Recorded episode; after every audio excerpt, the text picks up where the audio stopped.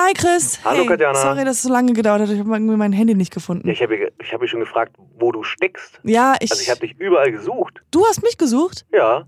Online warst du die ganze Zeit abwesend. Ja. Unterm Tisch war nichts. Ja, normalerweise bin ich ja immer unter, unterm Tisch, aber ja, nur diesmal eine nicht. leere Matratze. Du suchst dir den ganzen Tag. Was machst du denn? Was ist denn, was ist bei dir los? Ich habe, glaube ich, ein neues Hobby für mich entdeckt.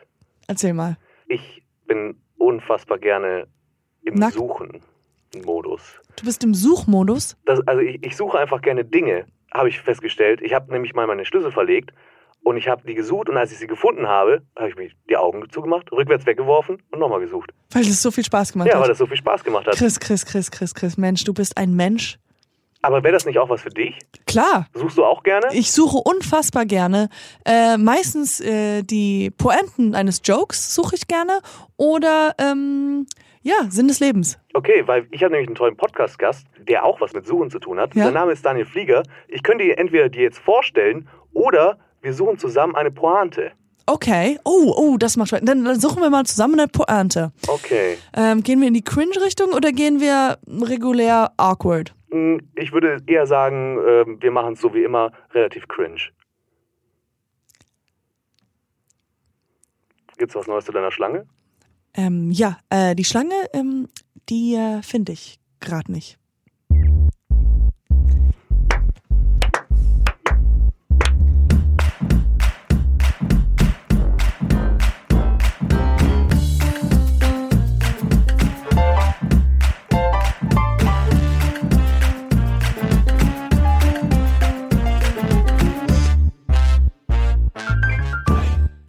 Ich weiß nicht, ob ich diese Geschichte schon mal erzählt habe, aber ich wurde einmal geblitzt. Ich glaube, ich habe das schon mal erzählt. Aber ähm, und zwar bin ich über Rot gefahren und dann äh, gab es ein Foto von mir und ich wurde halt angezeigt. und Ich musste halt vor Gericht. Vor Gericht. Ja und ähm, um halt das zu zu to defend it. Mhm. Und ähm, und ich habe I, I, ich habe I pled not guilty. Natürlich nicht. Einfach nur so, weiß ich nicht. Und dann haben die so gesagt, so, komm mal nach vorne. Und dann einfach nur so ein Video von mir, wie es eindeutig ich im Cabrio, lange blonde Haare. Und dann ich guck so, ah, ah doch, dann, dann doch guilty. Man kann immer Widerspruch einlegen. Das sollte man noch, glaube ich, tun. Weil das allein hilft oft, dass es fallen gelassen wird. Wirklich, weil sie einfach sagen, oh, das dauert mir zu lange. Naja, ich glaube, der Faktor ist, dass die dann sehen, oh, da beschäftigt sich jemand damit und das wird aufwendig. Ah, genau, ja. Die meisten überweisen es einfach so. Das stimmt. Aus Angst. Ich habe auch einmal, ich wurde ähm, beim über äh, Ro auch wieder über Rot fahren, aber da war es so dein Hobby, ja? kompliziert, weil die Bullen direkt hinter mir waren Oh, okay. und ich dachte, die wollen, dass ich mich bewege. Und deswegen bin ich einfach, ich so, ich wurde so nervös und ich, was wollen die, was wollen die? Und dann bin ich einfach so weitergefahren und dann auf einmal wuh, wuh. und dann haben die mich zur Seite gebracht. Und der so, und das war so ein Arschloch, so wirklich, der hat seine Sonnenbrille nicht ausgezogen, um, Okay. um mit mir zu reden, hat sich so an mein, an mein Auto gelehnt.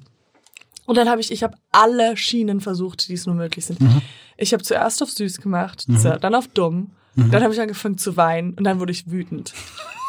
und nichts hat geholfen. Nichts. Nichts. Die ganze Emotionspalette. Alles. Und ich, hab, und ich war so, I'm just I'm coming from work. You have, I have no money. Und so. Also, äh, und ähm, genau, und da musste ich dann auch vor Gericht. War das in Deutschland? Das war in den Staaten. Okay. Und dann wurde ich vor vor Gericht, weil ich gesagt habe, ich, ich werde es kämpfen, Mhm. äh, bekämpfen. Und da habe ich dann gewonnen, weil der einfach nicht aufgetaucht ist. Das schneiden wir alles raus. Das ist einfach nur für unser eigenes Vergnügen hier. Daniel, ich freue mich sehr, dass du heute hier bist. Willkommen. Ich klatsche mal immer so in die Runde. Warum macht Klatsch keiner mal mit? mit. Warum macht keiner mit? Wir machen nämlich heute vor Publikum. Ja, riesen Audience Eine hier. Riesenaudience. Und zwar bist du der weltberühmte oder der bekannteste. Geocaching. So, genau. Du heißt das Spiel. Geocaching heißt das Spiel und Menschen, die das betreiben, sind Geocacher. Die sind was? Geocacher. Die sind was? Ich, ich muss noch mal Das sind Geocacher. Geocacher. Okay. Geocacher. Geocacher. Geo Geocacher. Geocacher. Und ich wusste, ich habe nämlich heute Morgen auch gelernt und recherchiert. Es heißt nämlich nicht Catching, sondern Caching. Richtig. Wie von Geld, Cash. Genau. Jein, Oder ist es Jein, jein. Ähm, Cache ist ein, heißt, glaube ich, lässt sich übersetzen mit Versteck. Cache, Cash? Ja. Lager, Versteck. Mhm. Und Geo halt die Erde, also ein, ein Versteck in der Erde. Ja, Geocaching. Ja. Mit Cash, also mit Geld, hat das für die meisten Spieler nichts zu tun. Für mich allerdings schon, weil ich das ja beruflich mache. Genau. Ja. Für unsere ganzen wunderschönen Zuhörer und Zuhörerinnen, ähm, könntest du uns ein bisschen erklären, was genau das ist, für die, die es nicht kennen? Ja. Äh, vielleicht ein bisschen, genau, History. Sehr gerne. Aber woher weißt du, dass die Zuhörer wunderschön sind? Oh, das weiß ich. Ah, Ich habe okay. meine Quellen. Okay, gut. Mhm. Das beruhigt mich. I'm talking to you guys. I Vor, see you. vor hässlichen Menschen spreche ich nämlich nicht. Nee. Äh, Geocaching ist ein, ein Spiel, was weltweit gespielt wird seit fast 20 Jahren. ist eine Art Schnitzeljagd, eine Schatzsuche. Und es basiert darauf, dass Spieler kleine Schätze verstecken an Orten, die sie selber interessant finden, die Koordinaten dieser Schätze im Internet auf einer Plattform veröffentlichen oder einer App und dann so mit anderen Spielern die Möglichkeit geben, diese Schätze zu finden und den Ort zu entdecken. Ja. Das ist das ganze Spiel. Also eine Schatzsuche von Spieler für Spieler. Gibt's weltweit. Und wo wurde das denn äh, erfunden? In Amerika, oder? Nee, ist natürlich wie Mhm. alles Schöne, Hm, Und nicht schönem auch zugleich. das auch, aber wie vieles Schöne wurde Geocaching in den USA erfunden. Das war am 2. Mai 2000, Mhm. ein Tag nachdem Bill Clinton das künstliche Störsignal der GPS-Satelliten abgeschaltet hat. Das war ja ein rein militärisches System vorher. Ja. Und am 1. Mai hat er es abgeschaltet und am 2. Mai hat ähm, Dave Ulmer, so heißt der Geocacher, der das Spiel erfunden hat, einen Schatz versteckt, die Koordinaten in der E-Mail-Newsgroup veröffentlicht und einen Tag später hat es einer seiner Freunde dann gefunden. Ja. Das war in der Nähe von Portland. Mhm. Und äh, von da hat es sein, seine Verbreitung in die ganze Welt genommen. Also Und wie viele Geocachers gibt es? äh, es gibt 3, Wenn man das so sagt. 3,2 Millionen versteckte Schätze weltweit. Mittlerweile. Ja, überall, außer in Nordkorea und Somalia. Wie schade. Die armen Menschen dort. Ja. Ja. Ähm, und dann äh, gibt es ja dann auch die, also wenn man die, Das, der Schatz selber ist ein Geocache. Oder Cache. Was sind das denn genau? Wie kann man sich das denn Ja. vorstellen? Geocache ist definiert durch einen Behälter mit einem Logbuch drin. Der Behälter kann unterschiedlich groß sein und das Logbuch kann auch unterschiedlich aussehen. Ähm, das Logbuch kann man vergleichen mit einem Gipfelbuch, was oben auf dem Berg liegt. Also es ist kein, in so einem Geocache meistens kein Gold, keine Edelsteine drin. Es geht eher darum, das zu finden. Es geht um die Herausforderung, um, um den Spaß am Suchen, um das Entdecken neuer Orte. Ja. Ähm, genau, deswegen ist in einem Geocache ein Logbuch, in dem- dem man seinen Fund einträgt, sein, also den Beweis antritt, Ja. dass man da gewesen ist, dass man es gefunden hat. Äh, und manchmal sind da auch noch so Tauschgegenstände drin. Äh, das ist aber meistens wertloser Plunder. Irgendwie eine Murmel oder eine Briefmarke. Dass man selber auch was da lässt, Ja, wenn genau. man was nimmt und dann ja, lässt man es da. Das ist die Grundregel. und dann auf dem App, äh, Mhm. wenn man da war, äh, gibt man da einfach Bescheid oder Ja, muss genau. man dann noch irgendwie eine Koordinate, irgendwas? Nein, muss man selbst, nichts mehr. muss Also, halt, wenn man das, äh, den Geocache gefunden hat, seinen Namen in das Buch eingetragen hat, dann kann man in der App drücken auf gefunden. ja. Ähm, kann noch einen Text dazu schreiben, wie gut einem das gefallen hat, dass man unterwegs, weiß nicht, eine Taube gesehen hat oder Ja. einen schönen Sonnenuntergang. Tauben sind schön. Ich liebe Tauben. Das schreibe ich mir selber mal Tauben, okay, gut. Das ist nur ein Beispiel. Es kann auch ein Biber sein. Mhm. Ja. Biber, auch ganz tolle Tiere. Okay. Biber. Biber und Tauben, gut, ich liebe Geocaching. Also man kann auch andere Tiere sehen, aber Ameisen beispielsweise Mhm. oder Schlangen oder noch viel vielfältiger. Je nachdem, wo man. Je nachdem. Das war Exakt. jetzt Beispiel für Köln. Die. Biber. Die Biber und die. Biberplage von Köln. ja, hört man viel von dieser Tage. Ähm, wo waren wir stehen geblieben? Genau, also jetzt Also äh, der Log-Eintrag. Ja. der Log-Eintrag und dass man sich selber dann halt einträgt und Ja. sagt, da war man, das hat man Ja, genau. gefunden. Und wenn man in der App gesagt hat, ich habe es gefunden, kriegt man dafür einen Punkt. Aha. Ah, Punkte sind wichtig in dem Spiel. Es ist ein sehr zahlengetriebenes Hobby. Und äh, die Spieler vergleichen sich gerne. Es gibt Seiten, die erstellen Ranglisten, wer der beste Geocacher in einer Region ist, wer die meisten gefunden hat, wer die schwierigsten gefunden hat. Es ist ein sehr äh, ja, zahlengetriebenes Hobby, bei dem es auch viel um Schwanzvergleich geht, muss man ehrlicherweise sagen. Mhm, okay. Aber mogeln die so ein bisschen? Ähm, kommt hin und wieder vor. Das, das ist ja richtig Ja. peinlich, wenn man das dann rausfindet, dass man sagt so, ja, ja, das war ja hinter da äh, Ja. versteckten und man weiß es nicht. Das stimmt, es kommt tatsächlich hin und wieder vor, aber die Community hat einen relativ guten Selbstregulierungsmechanismus. Also Mhm. es fällt schnell auf, wenn sowas gehäuft ähm, auftritt und dann passiert es auch, dass Profile, Accounts gelöscht werden, gesperrt werden. Ah, okay. Also wenn man zu, das übertreibt mit dem Beschummeln. Aber warum sollte man das tun? Also man belügt sich ja damit eigentlich ja, nur selbst. klar. Ja. Ja, gleich. Und ähm, wie, das hat ja dann angefangen wahrscheinlich als Hobby am Ja, Anfang. exakt. Und wann war das? Bei mir, Mhm. ich habe vor knapp zwölf Jahren mit dem Spiel angefangen. Mhm. Ähm, ich habe damals noch mit Kindern mit Behinderung gearbeitet und deren Freizeitangebote strukturiert. Und dann fiel mir irgendwann nichts mehr ein. Und dann habe ich mich aber an einen Freund erinnert, der mir kürzlich vom Geocachen erzählt hat, was ich erst abgetan habe, weil das irgendwie idiotisch klang, irgendwie Ja. mit einem GPS-Gerät nach Plastikdosen zu suchen. Ja. Das klang irgendwie dämlich. Aber in dem Moment war das mein letzter Halt, mein, mein Strohhalm, an dem ich mich festklammern konnte für den Nachmittag. Ich habe das einfach ausprobiert mit zehn Kindern mit Behinderung und tatsächlich im Wald in Hannover meinen ersten Geocache gefunden. Und da war ich dann angefixt. Ja. Also das ähm, hat mich nicht mehr losgelassen. Mhm. Mir dann am gleichen Abend noch mein erstes GPS-Gerät bei eBay ersteigert und dann das Leben eines Weil Süchtigen. damals hat man ja, Ja, alles gab's mit den keine Handys. Smartphones. Ah, okay. keine Apps. Da brauchte man ein GPS-Gerät. Das ist heute ein bisschen anders. Aber so hat es angefangen und ich war dann süchtig. Also ich habe jede freie und unfreie Minute in dieses Spiel investiert. Würdest du sagen, auch äh, vor dem, also vor, ähm, vor diesen zwölf Jahren, dass du generell auch irgendwas hast, hattest in dir drin, was so Schatzsucher war? Ich glaube, das haben wir alle in uns. Ja, äh, Wir sind ja Jäger und Sammler Ja, von unseren ja. Vorfahren her.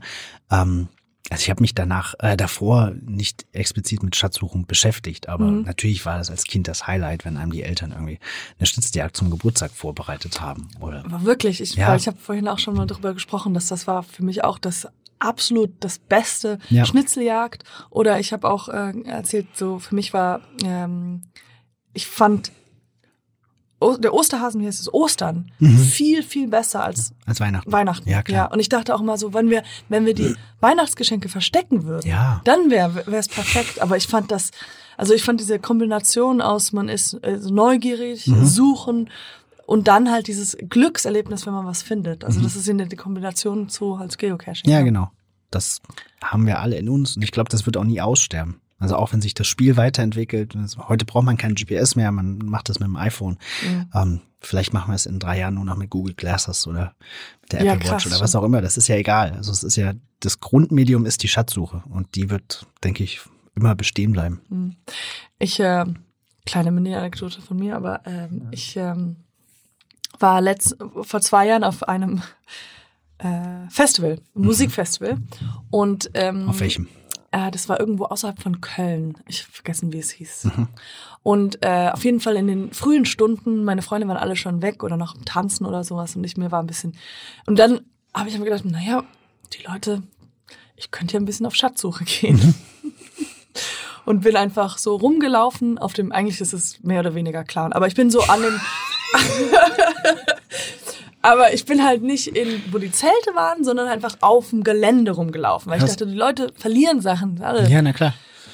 Ähm, Hast geguckt, was so vor den Zelten liegt. ja, ja, nee, ich war nicht, nirgendwo war ein Zelt. Ich war, um ganz ehrlich zu sein, ich war in der Nähe von den Dixie-Klos Ah, und bin so in den Dixie-Klos einfach so rumgelaufen und dachte so, die Leute, wenn sie was verlieren, verlieren sie halt hier was. So. Und war halt einfach nur auf Schatzsuche, wollte halt einfach Schätze suchen. Sowas wie, ich habe ein paar, also, aber das Ding war, ich bin so anscheinend ein bisschen merkwürdig rumgelaufen, weil dann kam so ein Security-Typ und hat so gefragt, so, was, was machst du hier? Äh, ist alles in Ordnung? Und dann habe ich gesagt so, ah, ja, ja, ähm, und dann habe ich halt gesagt so, ah, ich habe mein Portemonnaie verloren. Und vielleicht ist es hier. Und dann er so, ah, okay, ich helfe dir. Und dann haben wir halt zehn Minuten mein Fake-Portemonnaie gesucht. Und dann, äh, ich glaube, wir haben uns am Ende geküsst. Es war sehr romantisch am Ende. Und dann bin ich nach Hause. interessante Geschichte. Aber ich habe auf einem anderen Festival habe ich mal ein Portemonnaie gefunden als Schatz. Hab's dann aber abgegeben. Meine Freunde nennen mich auch immer, also die sagen so, du, was machst du jetzt? Und die wissen so, dass ich das gerne mache, so Schatzsuche. Aber halt einfach ohne Geocaching mache ich Mhm. Okay. einfach nur privat. Ähm, und ich habe relativ, relativ spät von, von äh, diesem Spiel oder Geocaching erfahren. Ja. Und das war, wo ich in Tel Aviv im Urlaub war. Mhm. Und meinte meine Begleitung, dass ähm, wir wollten, wir wollten halt mehr von der Stadt sehen Mhm. und wir wussten, naja, okay, wohin geht man? Und dann dieses Spiel halt entdeckt. Dann habt ihr es ausprobiert in Tel Aviv. Ja, ganz, ganz kurz. Hattest Und dann- keine Lust. Dann, äh, nee, ich hatte sehr viel Lust, aber wir haben auf jeden Fall die App runtergeladen, das schon mal. Also sehr gut, ist ein mal- Anfang. Ja.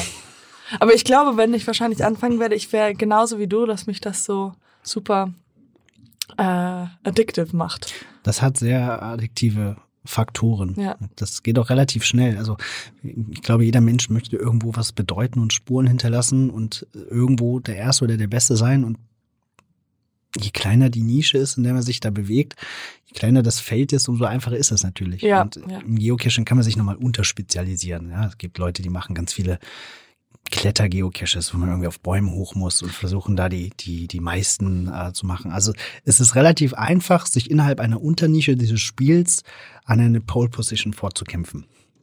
Wenn, wenn einem das wichtig ist. Also. Das ist immer wichtig. ich glaube ja, für die meisten Menschen doch irgendwo. Und ähm, genau, jetzt gehen wir wieder zurück ein bisschen in die Biografie. Du hast äh, vor zwölf Jahren das angefangen Mhm. und dann hast du gemerkt, okay, äh, das ist Cool ähm, und oder great und hast immer weitergemacht und weitergemacht, weil ich will ja ultimativ dann dahin kommen, was du jetzt machst. Ach so, du brauchst einen Spannungsbogen You, you have built an empire, more or less. ähm, Ja. ja, also wie, wie, und, und wahrscheinlich dann halt alle äh, Geocachings in Hannover dann durchgespielt? Ja, wirklich war. Das war das Ziel. Ja. Ich habe die Karte damals aufgemacht. Also es ist schön, wenn man die, die Website aufmacht, hat man eine Karte von seiner Umgebung. Mhm. Da sind hunderte Geocaches drauf, immer durch so ein kleines Symbol gekennzeichnet. Und wenn man so einen Geocache gefunden hat und ihn markiert hat als gefunden, dann wird daraus ein Smiley, ein gelber Smiley. Oh Gott. Und das war schön. Ja, und ja. ich, ja, dieses Ziel war, ähm, dieses die Karte komplett gelb zu machen. Das war das Ziel. Mir Hannover angeguckt, habe gesagt, die schaffe ich alle. Und darauf habe ich dann hingearbeitet. Mhm. Und dafür habe ich sehr viel Zeit aufgewandt. Also Freizeit, hab, ähm, alles vernachlässigt darüber. Familie, Freunde, soziale Bezüge, Alles. Von Schon. Hochzeiten ab, abgeseilt, also von meiner eigenen nicht, aber ähm, von anderen nahen Verwandten von Hochzeiten abgeseilt. Ähm, auch während der Arbeitszeit eigentlich nur noch Rätsel gelöst für das Spiel. Meine Kundenbesuche haben auch plötzlich doppelt so lang gedauert wie die der Kollegen, weil ich unterwegs immer noch mal irgendwo abgebogen bin. Also ich muss sagen, rü- rückblickend habe ich meinem damaligen Arbeitgeber sehr, sehr viel Zeit gestohlen. Äh, wie, wie viel Zeit? Wie viel? Sehr viel. Das ist strafrechtlich relevant. Ich möchte nicht näher darauf eingehen. Es war sehr Wir viel. bliepen das alles aus. Ach so. Wir schneiden es nicht raus, wir lassen es drin und bliepen es raus. Wir können es auch, also wir können es auch drin lassen. Dann jetzt hier eine kleine Entschuldigung an Frau Peisker. Entschuldigung, Frau Peismer. Auch Entschuldigen Sie. Frau Peisker, das tut mir wirklich leid. Ich habe dem Unternehmen sehr viel Stunden geklaut. Tut mir leid, wird nicht wieder vorkommen. Ja. Ah, die Frau Peisker, meine ehemalige Chefin, die hat uns dieses Jahr gebucht für ihren Betriebsausflug. Ach, wirklich. Ja, sehr schön. Aber das war jetzt ein Zeitraum, bis, wie, wie lange hat das denn gedauert, dann äh, Ähm. die ganze Mappe voller gelbe Smileys zu bekommen? Ähm, das hat mich so drei Jahre gekostet. Und das ist intensiv. Das ist wirklich intensiv, da kann man nicht nachlassen. Gibt keinen Tag Pause. Ich habe mir ausgerechnet, wie viele Geocaches ich pro Tag in welcher Kategorie machen muss, um innerhalb eines vorgesehenen Zeitraums das zu schaffen. und da kommen ja auch immer mehr wieder dazu. es kommen jeden Tag welche dazu. Nein. Deswegen, also man kann nicht aufhören. Und ähm, okay, drei Jahre intensives Ja. Mhm. Arbeiten. Okay, also intensiv dran. Jetzt, äh, du hast von Kategorien erzählt. Ja, da genau. würde ich jetzt gerne mal ein bisschen noch mehr Informationen Okay. haben. Kategorien. Ja, es gibt eine Menge Geocaching-Kategorien. Es gibt die normalen, wo man einfach mit dem Smartphone hingeht, vor Ort sucht und dann findet man das hoffentlich und geht Ja. wieder zurück oder macht einfach den nächsten. Äh, dann gibt es äh, die sogenannten Multi-Geocaches. Das ist dann eigentlich mehr wie nur so eine Schnitzeljagd, wo man mehrere Stationen hat. Also man geht zum ersten Punkt, findet da Koordinaten vom zweiten Punkt. Und Multi und du, Ja. man weiß, aber die erste ist dann wahrscheinlich angezeigt. Der erste ist angezeigt und wo Mhm. das Ziel ist, das Finale, das weiß man noch nicht, das gilt es herauszufinden. Und so ein Multi, der kann, der kann eine halbe Stunde dauern, der kann auch Zehn Stunden dauern. Ich ja oder jetzt zwei Wochen. Gibt's auch. Oh Gott. Habe ich auch schon gemacht. Ähm, können wir vielleicht gleich noch drauf eingehen. Dann Ja. gibt es Rätsel-Geocaches, ähm, wo ich auf der Karte nur ein Fragezeichen dargestellt habe. Und bevor ich da hingehe, muss ich erst irgendein Rätsel lösen, irgendeine Recherche anstellen, irgendwelche dummen Fragen beantworten. Mhm. Ähm, das kann auch sehr, sehr einfach gehen, irgendwie so Doku lösen, dann habe ich das, oder auch sehr umfangreich sein. Aber das heißt nur, man, man, ähm, ähm, man löst das Rätsel Mhm. und dann hat man und dann hat man Dann hat man die Koordinaten, wo man hin muss. Okay, verstehe, verstehe. Genau. Also ich mache die nicht mehr so gerne, weil mich das zu sehr am Bild Bildschirm hält. Und Mhm. ich, ich habe für mich irgendwann mal beschlossen, dass das ein Hobby ist, das draußen stattfindet. Und ich möchte nicht ewig am, am Rechner hängen, Natürlich, um irgendwelche ja. Mathe-Rätsel zu lösen. Ja, Ja. Genau. das ist die Ausrede, die Leute, die kein Mathe. Das würde, hätte ich auch gesagt. Nee, ich will nicht die ganze Zeit. am Computer. Das Nee, aber das macht sehr so viel viel am Sinn. Rechner beruflich, das kann ich mir jetzt nicht erlauben, dann noch so viele. noch. Also ich könnte das zwar alles lösen intellektuell, das wäre möglich kognitiv, aber ich habe keine Zeit. Ich habe die Zeit nicht. Also Rätsel, Multi und Ja, dann gibt's äh, so Spezialsachen wie Klettergeocaches oder welche, wo man ein Paddelboot braucht oder Wandermultis. Also es ist eigentlich für jeden Geschmack was dabei. Ähm, ja, ich mochte dann irgendwann sehr die extremen Dinge, wo ich ein Seil brauche oder mich an irgendeiner Felswand runterhangel oder in irgendwelche Höhlen absteige. Das habe ich eine Zeit lang sehr, sehr gerne gemacht. Oder in irgendwelche verlassenen Fabrikanlagen, wo man nicht sein darf. Also Stichwort Lost Place. Ähm, äh, das ist auch noch eine Anlagen. Kategorie. Ja, genau. Sehr, sehr beliebt. Gibt es in Ostdeutschland sehr viel. Ähm, natürlich auch mit einem gewissen Risiko äh, behaftet. Mhm. Aber das hat mir immer sehr viel Spaß gemacht. Ja. äh, Auf die eine anderen Kategorien, weiß nicht, ob wir da jetzt so intensiv eingehen wollen, ob wir da so tief in die Materie einsteigen Mhm. wollen. Mich würde diese zwei Wochen äh, Ja. interessieren, was du da gemacht hast. Ah, das ist der längste Geocache Deutschlands. Der startet am Ellenbogen auf Sylt, also am nördlichsten Punkt Deutschlands Mhm. und geht ähm, bis nach Oberstdorf, zum südlichsten Punkt Deutschlands. 26 Stationen und es sind 1400 Kilometer. Und ähm, das habe ich mit dem Fahrrad gemacht vor Wow. zwei Jahren. Das hat so etwa zwei Wochen gedauert. Wie sehen deine Waden aus? Oh, wunderschön. Wunderschön. Also das kann ich mir sehr viel. Das sind richtig schöne Waren. Zeig ich dir nachher. Wir machen gleich Fotos. Äh, Ich verweise jetzt hier nochmal auf unseren Instagram-Account. Ähm, Da könnt ihr gleich dann die Waden von Daniel sehen. Ähm, Habe ich die nur partiell rasiert? Blöd.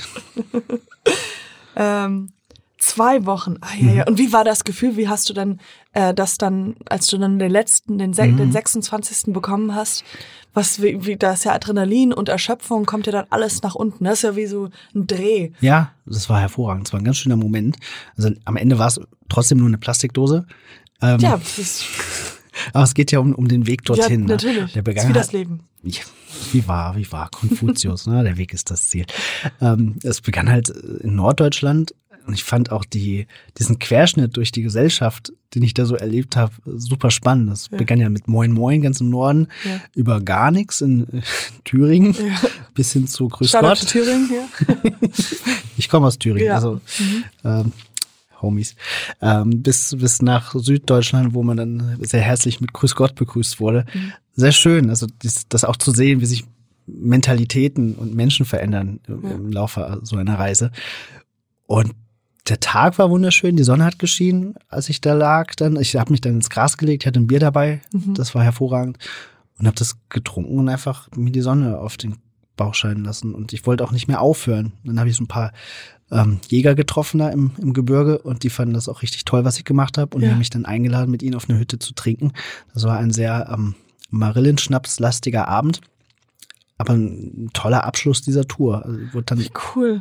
eingeladen, ähm, eine Runde nach der nächsten mit der Gebirgswacht und den Jägern. Ich bin froh, dass es keinen Einsatz gab an dem Abend. Also für die, die Für die Leute, die den Einsatz die den gebraucht haben, hätten, genau. Ähm, und dann gab es abends noch so ein Gewitter mit äh, so einem Alpenleuchten und äh, Regenbogen und alles zusammen. Und das war irgendwie wie so eine sehr, sehr fette Party, äh, die zum Abschluss dieser Tour für mich Wie cool, beschlossen wie, wurde. wie, ja, Wie bestellt. Gar, wie bestellt, ha? ja, war toll. Das ist doch, das ist doch eigentlich wieder so ein, wenn man einfach je, so, das hört sich so ki- kitschig an, ja, aber so dieses Ja zum Leben sagt Ja, genau. und einfach nur durch diese Glückshormone, äh, Mhm. Glücksgefühle, die entsprungen sind, dass man einfach sagt, so komm. Dass man dadurch das Wetter alles- beeinflussen kann. Genau. Wir sind stärker, als wir glauben. Aber dass da, dass die Leute das so aufschnappen und sich einfach so in den Arm nehmen Ja. und sagen so, ja, okay, hier, Ja. das ist doch, Ja, war das ist famos. fantastisch. Ich wollte danach auch gar nicht, äh, gar nicht aufhören mit Fahrradfahren. Äh, War so im Modus, dass ich einfach noch drei Tage wieder zurückgefahren bin. Und dann erst in den Zug. Ja, war schön. Das war dann die längste in Deutschland. Mhm. Äh, Mhm. Das Ja. war ja dann nach drei Jahren ungefähr, drei Jahren. Dann Das habe ich letzt, äh, vor zwei Jahren gemacht. Ah, okay. Diese, diesen diese längste. Ja. Äh, wie war es denn mit im Ausland? Wo hattest du da auch noch mehrere Ah, ich Cachings habe, gemacht? Ah, Ich weiß nicht, wo wir, äh, ist auch wieder ein ganz langes Thema. Also ich habe selber in 35 Ländern Geocaches gefunden bisher. Mm, Liegt aber auch daran, dass ich noch so ein Geocaching-Reiseunternehmen habe. Ich weiß Da nicht, wollte ich jetzt noch ein bisschen, erst ein bisschen Okay, warten. das stellen wir hinten an. Okay, ja. Du Ähm, als äh, Spieler zuerst. als Spieler. Ja. Mhm. Mm, Wo soll ich da anfangen? Also da gab es ein sehr schönes Erlebnis. Mhm. Da sind wir für einen Geocache nach ähm, Mallorca geflogen. Mhm. Das ist ein äh, Geocache in einer sehr, sehr tiefen Höhle. Ah, Da sind wir Freitag hingeflogen, Samstag haben wir den Geocache gemacht und Sonntag sind wir zurückgeflogen. War wunderschön. Äh, Eigentlich waren wir nur da, um uns in diese Höhle abzuseilen. Da Mhm. waren wir sieben Stunden unter Tage, ähm, viele Seilstrecken gebaut. Du sagtest wir? Ja, wir waren zu viert. Mhm. Okay. Das war auch gut, man braucht dafür mehrere Leute. Ja. Ähm, allein um, ja, Das wenn man so, leider, ja, und auch wieder zurückzufinden. Also, du kannst ja relativ schnell die Orientierung verli- verlieren, wenn du 300 Meter unter der Erde bist. Ja. Und es war schon sinnvoll, dass wir mehrere Leute hatten und Positionsleuchten aufgestellt haben und uns abgeseilt haben und einfach das gut, ne, gut zusammen gemacht Ja. haben. Das Material hätte einer allein auch gar nicht tragen können. Das war so die intensivste Geocaching-Erfahrung im Ausland. Ähm, ja, eine andere- also man muss sagen, in Deutschland ist das Spiel ziemlich weit entwickelt. Mhm. Wir haben hier in Deutschland über 10 Prozent des Weltbestandes an Schätzen. Also 3,2 Millionen gibt es weltweit, in Deutschland etwa 400.000. In Anbetracht der Landesgröße Okay. ist das, extrem viel. viel, ja. Und das Kann man aus Versehen einfach. ja, also man kann im Grunde genommen in, in Deutschland unter jegliche Brücke schauen und wird mit großer Wahrscheinlichkeit ein Geocache finden. Unter fast jeder Brücke. Mhm. Auch ohne Handy und GPS-Gerät. Ähm, und auch das Level des Spiels ist hier extrem fortgeschritten. Da kommt dann wieder die deutsche Ingenieurskunst Ja. äh, zur Geltung. Also die, das Maß der Geocaches ist wirklich outstanding hier. Es gibt sehr viele Geocacher auch aus den USA, die in Deutschland ihren Geocaching-Urlaub machen, weil das, das Spiellevel halt hier so weit Hoch ist, ja. Ja, Aber das ist doch die perfekte Ko äh, Kombination, einfach ein Land zu entdecken und dabei auch Spaß zu haben. Mhm. ja, genau. Ich habe immer so getan, als ob ich äh, Wohnungen kaufen möchte. Mhm. Und dann bin ich einfach, da hat mich dann Real Estate, also eine Frau einfach rumgefahren. Mhm. Ach so. Und ich habe einfach so getan, so, vielleicht werde ich das kaufen. und somit habe ich äh, die Stadt in Kürze alles entdeckt. Das ist Das war nicht so gut für sie und auch nicht so, so lang. Deswegen, ich würde sagen, von mir aus würde ich es eher Geocaching. Kann man auf jeden. Fall machen. Also in eigentlich jedem touristischen Ort wird man an jedem an jedem Touri-Highlight auch ein Geocache finden. Also man kann das Hobby tatsächlich nutzen, um sich eine Stadt oder eine Gegend zu erschließen. Mache ich auch oft. Also ich mache das Spiel jetzt mittlerweile gar nicht mehr so häufig. Nicht mehr so addictive wie früher. Ja klar, Aber- weil da kommen wir ja noch zu, aber Ja, das ist ja dann jetzt genau. dein Beruf und Aber wenn ich im Urlaub bin, dann super gerne. Und ich stelle immer fest, dass die Sachen, die man dann auf TripAdvisor oder im Lonely Planet findet, dass die auch jeweils mit einem Geocache ausgestattet zusammen. sind. Und darüber hinaus auch noch Orte, die man eben nicht in diesen Reiseführern findet. Mhm. So ein schöne, schönes Erlebnis in Italien gehabt, äh, in Carrara, da wo der schöne Marmor herkommt. Da ähm, habe ich einen Geocache gemacht, der hieß The Secret Beach. Und der war auch genauso. Um dahin zu gelangen, musste ich erst durch einen ein Kilometer langen, stillgelegten Eisenbahntunnel wandern mit einer Taschenlampe. Und dann war der Tunnel vorbei und ich stand in so einem verlassenen Olivenhain und links von mir erstreckte sich halt so eine verlassene Bucht. Und da war ich einfach den ganzen Tag alleine. Also der, der Geocache war sekundär. Ne? Das war nur der, Mhm, ja. der Trigger, um dorthin zu kommen. Ich habe den ganzen Tag da keinen Menschen gesehen. Und ich bin mir sicher, ich habe danach ein bisschen gegoogelt, dieser Strand ist in keinem, also er war nirgendwo verzeichnet. Und das ist schön, das ist das Schöne an dem Spiel, dass man da, das wird ja oft von Einheimischen gemacht, ne? von Leuten, die vor Ort wohnen, das Spiel spielen. Mhm. Und die haben dann dadurch Orte zeigen, die versteckt sind, die irgendwie besonders sind. Und ähm, ist das so, wie wenn man jemanden anderes trifft, wäre jetzt jemand gekommen, ähm, der zu dieser Versch äh, Secret Beach, der auch vom Geocaching kommt, ist das so, wie wenn Italiener sich äh, gegenseitig treffen im Urlaub, also dass die beide, dass man sich so sagt, so hey, Ja. also so familiärenhaft, weil man sich so ein gemeinsames Hobby teilt. Ja, das ist sehr oft so. Kommen wir vielleicht auch gleich noch bei dieser ähm, Reisebüro-Geschichte dazu. Wenn Geocacher sich treffen, haben sie sofort ein gemeinsames Gesprächsthema. Ähm, das ist eine gute Grundlage. Ich habe auf der Basis schon Beziehungen entstehen sehen. Ja, das funktioniert sehr gut. Das ist sehr cool. Ähm, Was gibt es denn einen, wo du jetzt auch weißt, äh, aus Hannover oder irgendwo anders, der, der noch nicht gefunden wurde oder der eine der schwierigsten überhaupt äh, Plätze, nicht nur so vom Ort, einfach Mhm. nur vom Ja. von allem drum und dran? Es gibt eine Reihe Geocaches, die noch nie gefunden wurden. Wirklich? Ja. Ähm, am Südpol gibt es einen. Der wurde noch nie gefunden. Liegt sicherlich auch an den sehr hohen Expeditionskosten, die man aufwenden müsste, Ja. um dorthin zu gelangen. Ähm, dann gibt es auch einen in 3000 Meter Tiefe, irgendwo in der Nähe von Marianengraben. Ist auch schwierig hinzukommen. Ja. Ähm, es gab mal einen Geocache auf der ISS. Den haben, glaube ich, auch nur zwei Leute gefunden. Noch schwierig. Ja. Also es, meistens, wenn ein Geocache veröffentlicht wird, dauert es keine halbe Stunde, dann sind die ersten Leute da und haben ihn gefunden. Ja. Also einige, die an sehr, sehr entlegenen Orten liegen, warten seit Jahren darauf, dass sich da mal jemand hinbegibt. Ja, also, aber das sind so, das sind noch so Dinge, die, die schreibt man sich auf die Wunschliste. Ähm, man braucht ja auch noch Ziele. Und wenn, äh, wenn man da, da seinen Namen reinschreibt und sagen Ja. wir, es ist ein sehr beliebtes Geocaching, äh, Versteck, Mhm. wie lang sind denn die Listen? Also wie wird das dann ausgetauscht irgendwann mal? Oder ähm, also, Mm, weißt du, was ich meine? Ist die Frage Stell die nochmal anders, bitte. äh, auf Französisch.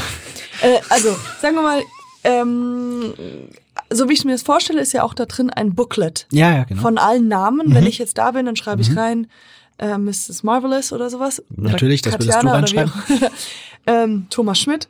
Äh, schreibe ich meinen Namen rein. Und je mehr Leute das gefunden haben, je mehr Namen drinstehen. Das heißt, was ist, wenn da kein Platz mehr ist, um seinen Namen Mhm. Ah, reinzuschreiben? so. Wird das dann irgendwann mal ausgetauscht? Ja, wird es. Das ist die Pflicht des Versteckers, des Owners des Geocaches. Der muss Das- da regelmäßig nachschauen, ob, ähm, ob der Cache in Ordnung ist, ob der trocken ist, ob das Logbuch voll ist und gegebenenfalls Ausbesserungsarbeiten oder einen Logbuchtausch vornehmen. Mhm, das, okay.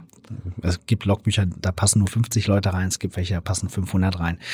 Kann man sich selbst so ein bisschen äh, Mhm. aussuchen. Und wir hatten auch vorhin bespro äh, ges darüber gesprochen, äh, dass es ja auch in jedem Spiel auch Spielverderber gibt. Ja. Und das sind die, ich habe sie getauft als die Go, äh, Go, G-O.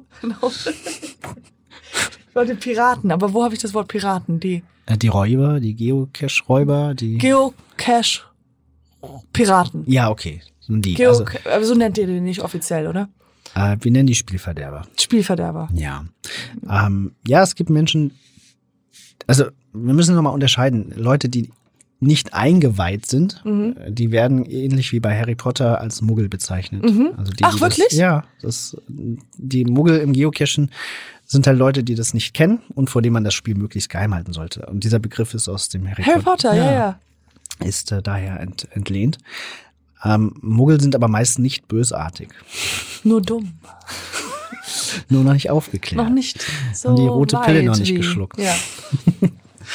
Ähm, und die sind meistens nicht so schlimm. Wenn sie einen Geocache mitnehmen, dann vielleicht aus Versehen, weil sie nicht wissen, was es damit Mhm. auf sich hat. Oder ja, das passiert auch hin und wieder. Schlimmer sind eigentlich die Leute, die das vorsätzlich kaputt machen. Mhm. Und das passiert auch gerade in unserem Fall kommt das hin und wieder vor, weil wir für einige Spieler, also wenn ich jetzt wir sage, dann meine ich meine Mitarbeiter und mich. Ich mache das ja mittlerweile beruflich. Äh, für einige Spieler betreiben wir natürlich den Ausverkauf des Hobbys. Wir sind die bösen Kommerzteufel, Mhm. weil wir damit unseren Lebensunterhalt verdienen. Und da gibt es auch hin und wieder Neid und daraus folgend Vandalismus. Aha, okay. Ja, das erleben wir auch. Schade, Mhm. aber naja. Äh, Kann man in dem Zusammenhang ja irgendwie also verstehen, aber es ist schon schade. Ja, sehr. Also es generiert halt einfach nur mehr Arbeit. Wir haben mit unseren Auftraggebern natürlich Wartungsverträge. Kosten halt irgendjemanden Mhm. was. Ich finde das Genau. schade. Ja. Also da haben wir so ein bisschen jetzt schon rein Ja. gedippt in äh, was, worüber wir jetzt sprechen wollten, Ja. oder was ich will, ist, dass das ja nicht nur dein Hobby geworden ist, sondern jetzt mittlerweile auch dein Beruf. Ja. Als genau, da könntest du ein bisschen mehr erzählen. Ja, sehr gerne. Ähm, wenn ich gefragt werde, was ich beruflich mache, sage ich immer, ich bin Schatzverstecker. Oh. Das ist schön. Besonders in der Disco funktioniert es hervorragend. Ich stell mir vor.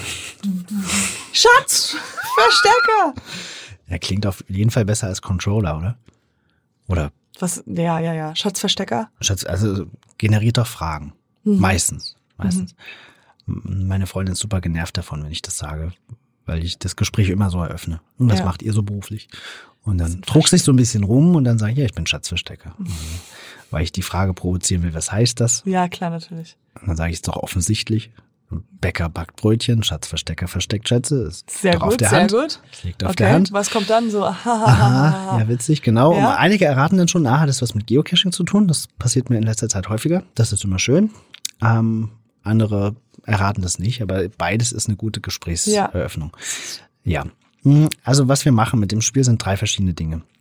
Hm, Unsere Firma gibt es seit neun Jahren und wir haben vor neun Jahren damit begonnen, äh, Geocaching-basierte Firmen-Events und Betriebsausflüge und Teambuilding-Maßnahmen zu gestalten. Also eigentlich Schatzsuchen für Firmen. Eine Firma sagt uns, hier ist unser Firmensitz, da ist das Restaurant, wo wir essen gehen wollen und ähm, unser Thema sind, ist Schafzucht.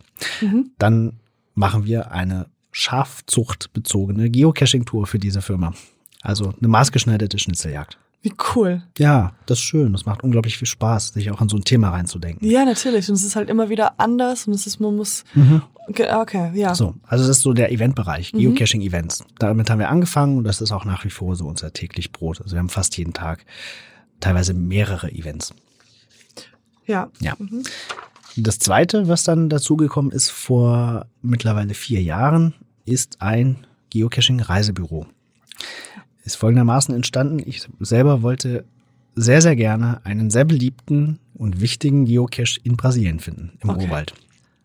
Ich konnte das damals meinem Umfeld gegenüber nicht so richtig rechtfertigen, dass ich mal eben für fünf Tage nach Brasilien fliege, in den Urwald gehe und dort nach einer Plastikdose suche.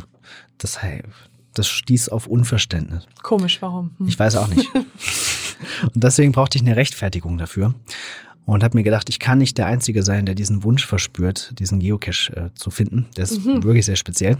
Ähm, und habe dann mal auf Facebook rumgefragt, ob es noch mehr Bekloppte gibt. Und die gab es. Hatte innerhalb von 24 Stunden so etwa 150 Interessenten äh, in der Facebook-Gruppe gesammelt. Und da dachte ich, das ist genug Potenzial, um mich mal mit einem Reisebüro zusammenzusetzen und mit einem Geocacher aus Brasilien und dann eine Reise draus zu machen. Also eine ja. ausgearbeitete Tour.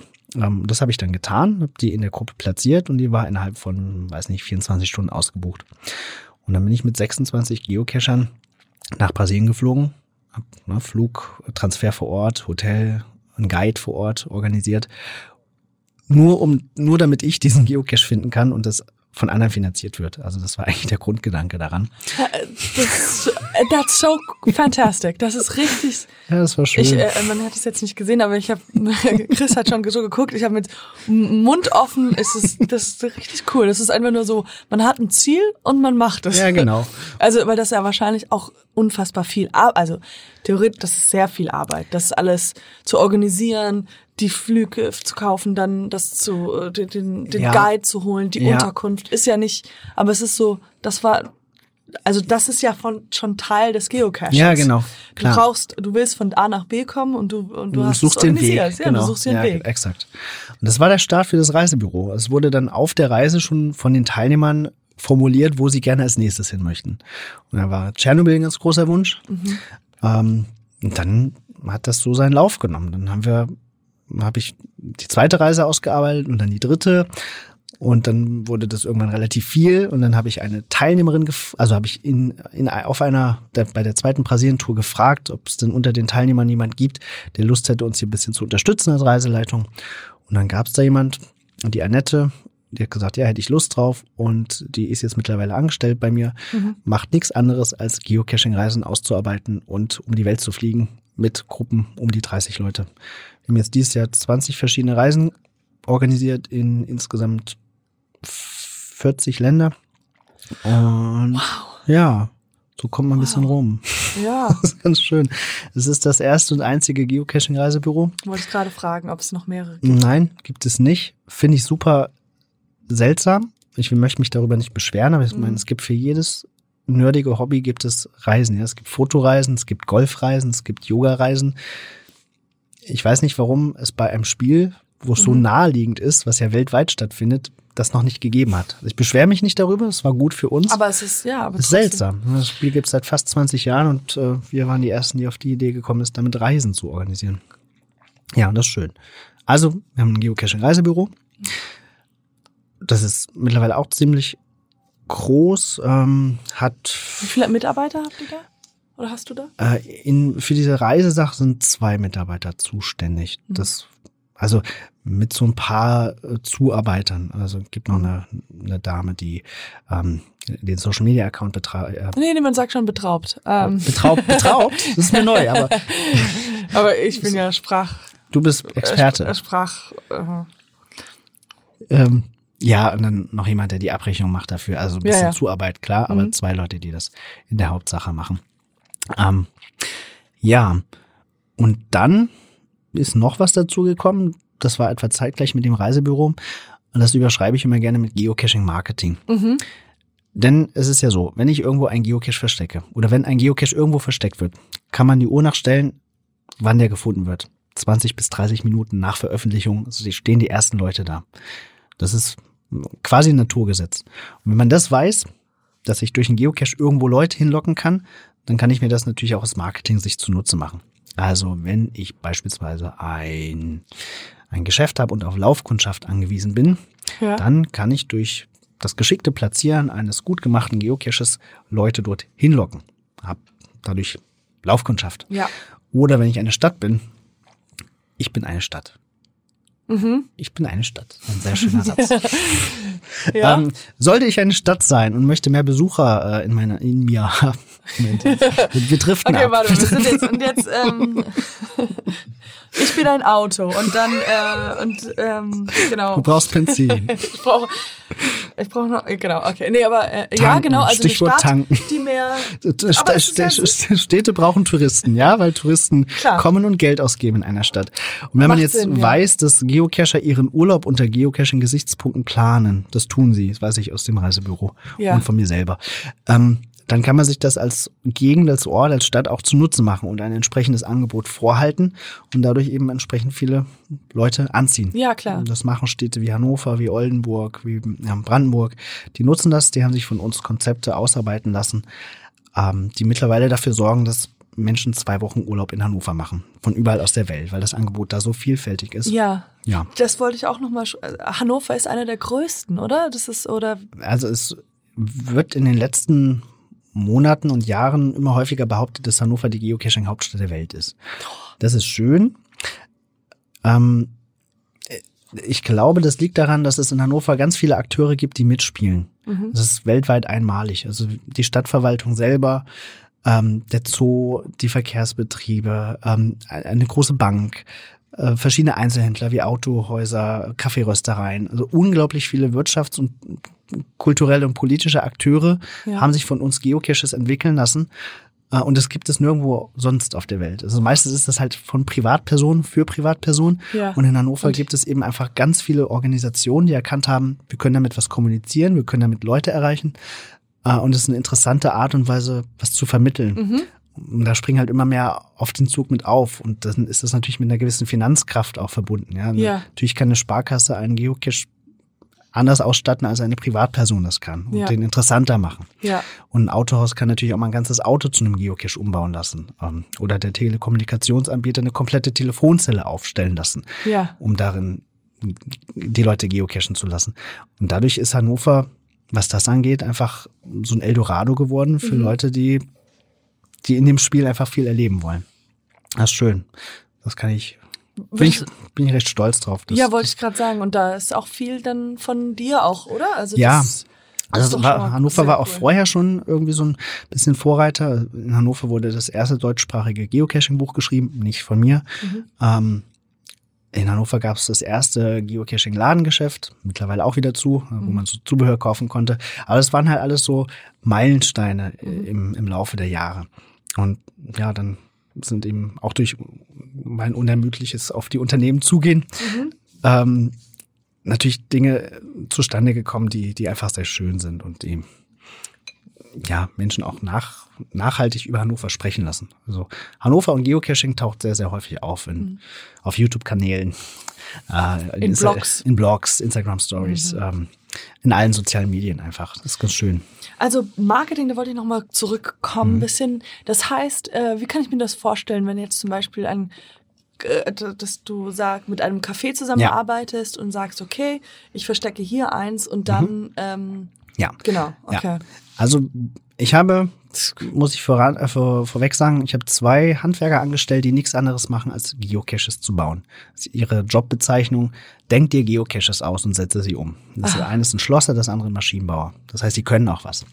Ähm, und wenn ein Unternehmer auf uns zukommt, wie beispielsweise ein Café, dann nehmen wir uns das Thema des Unternehmens vor, in diesem Fall koffeinhaltige Heißgetränke und schauen, was wir damit machen können. Ähm, und da ist vor ein paar Jahren eine Idee entstanden, gerade für Cafés, ähm, die so aussieht, dass wir einen Geocache gebaut haben, den ich nur öffnen kann, wenn ich ein Heißgetränk draufstelle. Das ist eine Aha, Box okay. und die Box, da ist ein Thermosensor eingebaut und dieser Thermosensor registriert eben das, was Warmes draufsteht. Das kann auch ein Tee sein oder ein Kakao oder einfach heißes Wasser. Und äh, wenn ich das draufstelle, kriege ich dann den Code angezeigt, um den Geocache zu öffnen. Also mit einem Zahlenschloss versehen. So. Und dadurch, dass dieser Geocache jetzt zufälligerweise in der Nähe einer Kaffeerösterei äh, platziert ist, kommen da nicht nur Leute hin, die in der Regel kein weiß, heißes Wasser in der Hosentasche haben, sondern welches brauchen. Und es gibt ja jetzt zwei Meter weiter heißes Wasser mit lecker aufgebrühtem Ja, okay. Kaffeepulver drin. Also da ist die Conversion Rate ziemlich hoch. Mhm. Viele Geocacher kaufen sich dann eben Kaffee, lösen mit dem Kaffee den Geocache und können den natürlich auch noch trinken. Ja. So.